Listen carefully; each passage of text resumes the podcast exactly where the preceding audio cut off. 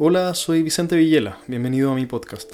Antes de empezar hoy tengo una novedad que contar. Este miércoles primero de marzo es la publicación de mi primer libro, Meditación para Escépticos. El libro aborda la meditación entendiéndola como en esencia un ejercicio de atención, libre de cualquier sistema de creencias, sea budista, New Age o cualquier otro.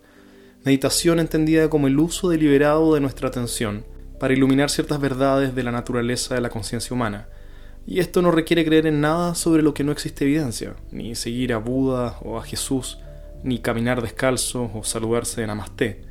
Meditar es en esencia un ejercicio de atención.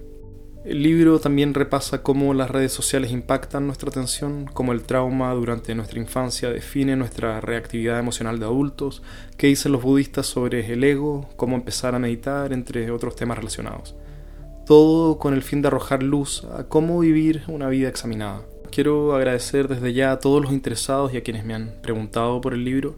Esta publicación es algo que estaba buscando hace tiempo y espero que no sea la última.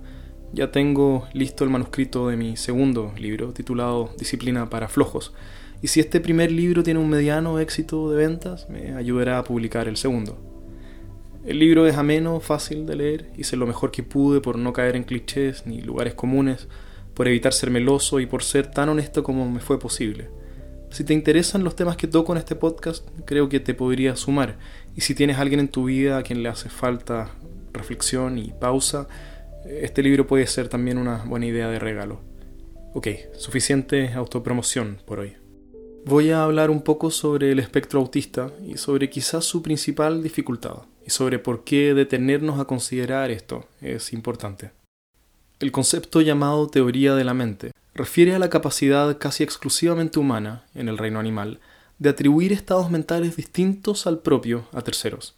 La capacidad de concebir que otros pueden tener distintas opiniones, percepciones y sensibilidades, distintos modelos del mundo al que uno tiene.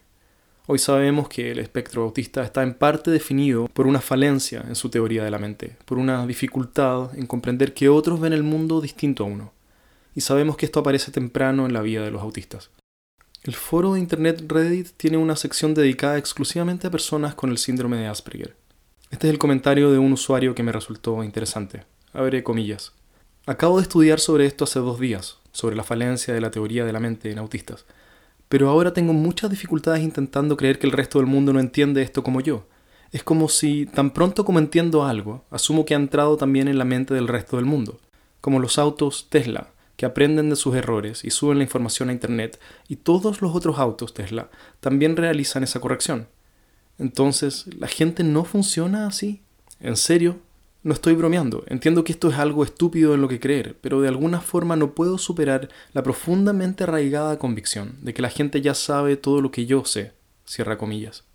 La mayoría de las personas llamadas neurotípicas no nos detenemos a observar de cerca qué variables están en juego en nuestras interacciones sociales, sobre todo aquellas variables que nos nacen de forma relativamente natural, como una teoría de la mente sana.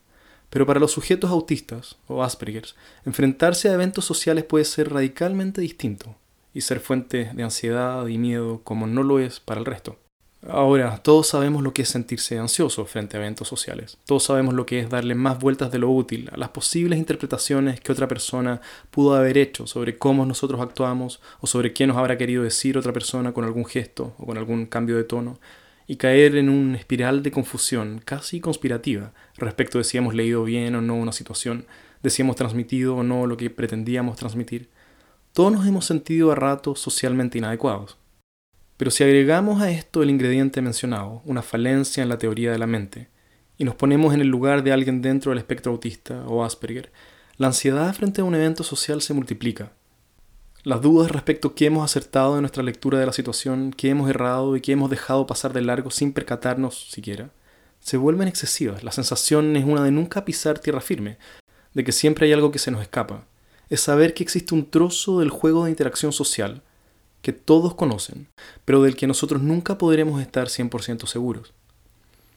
Tony Atwood, especialista en el síndrome Asperger, dibuja una analogía útil, abre comillas. En una interacción social, la persona Asperger procesa lentamente los aspectos que requieren habilidades de la teoría de la mente. El tiempo necesario para procesar la información social es similar al que necesita una persona que está aprendiendo un segundo idioma para procesar lo que le está diciendo alguien que habla dicho idioma con fluidez. Personalmente he vivido en países donde no se habla mi lengua nativa, y cuando otra persona que domina el idioma no disminuye su ritmo de conversación, ni se detiene a explicar conceptos complicados para quien recién empieza a aprender la lengua, debes realizar un esfuerzo prácticamente condenado al fracaso por comprender al otro. Intentas poner total atención a lo que el otro dice, pero hay un retraso en tu comprensión de las palabras. Y una vez que has dado con el significado de una palabra, la frase de donde esa palabra estaba ya terminó y la frase siguiente ya empezó. Es un siempre quedar rezagado, estirando la mano por alcanzar algo que ya quedó atrás pedaleando con toda tu fuerza en una bicicleta sin cadena.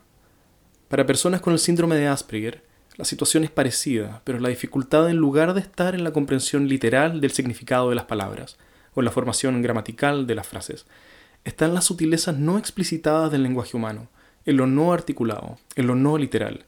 El nivel de frustración que esto debe significar es difícil de imaginar. Los códigos implícitos en el diálogo humano son muchos, y a la mayoría nos pasan desapercibidos la mayor parte del tiempo. Las personas neurotípicas los llevamos a cabo de forma natural, espontánea y casi automática. Estos códigos incluyen cosas tan básicas como respetar la alternancia de turnos, mantenerse en el tema y adaptar tu discurso a quien tienes enfrente. Y comúnmente los asumimos como ya aprendidos por quien tenemos enfrente, con la excepción de cuando tratamos con niños o alguien que padece algún trastorno psicológico evidente. Pero las personas Asperger requieren de un esfuerzo cognitivo mayor para ver, comprender y seguir dichos códigos. Si has visto la serie de Netflix Amor en el Espectro, sabes de qué estoy hablando. En la serie los participantes tenían sesiones de coaching para aprender que hablar dos horas sin parar sobre dinosaurios en una cita no es románticamente apropiado. Aprender sobre las dificultades sociales del espectro autista es un recordatorio de que todos somos distintos y una inyección de comprensión hacia quienes tienen dificultades sociales para ser más conscientes de que no podemos exigirle la misma velocidad de respuesta en situaciones sociales a todos, para ser más pacientes y atentos y más tolerantes y empáticos, pero sin que esto signifique infantilizar y tratar como eternos infantes a las personas dentro del espectro. Sí, algún porcentaje de la población nunca podrá ser completamente autónoma, pero lo que realmente deberíamos querer es ayudar a tantas personas como podamos a ser adultos autónomos y funcionales. Está de más decir que muchos autistas son genios gracias a su capacidad única de concentración sostenida y ultra enfocada en una sola tarea. Pero me he encontrado con una corriente de empatía desbordada en quienes hablan sobre neurodiversidad y distintas diversidades que me parece juega peligrosamente con tratar como niños a quienes tienen dificultades sociales. Y lo cierto es que es posible mantener estas dos ideas simultáneamente.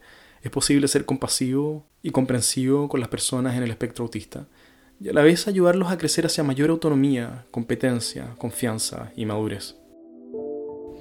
Como siempre, gracias por tu atención. Si te gustaría conseguir mi libro, ya está disponible en Busca Libre, donde lo puedes encontrar por el título, Meditación para Escépticos, o por mi nombre, Vicente Villela. Y también, como siempre, todos los apoyos en difusión, sea a través de redes sociales o recomendando este podcast o mi libro a tus conocidos y amigos, son profundamente agradecidos. Hasta la próxima.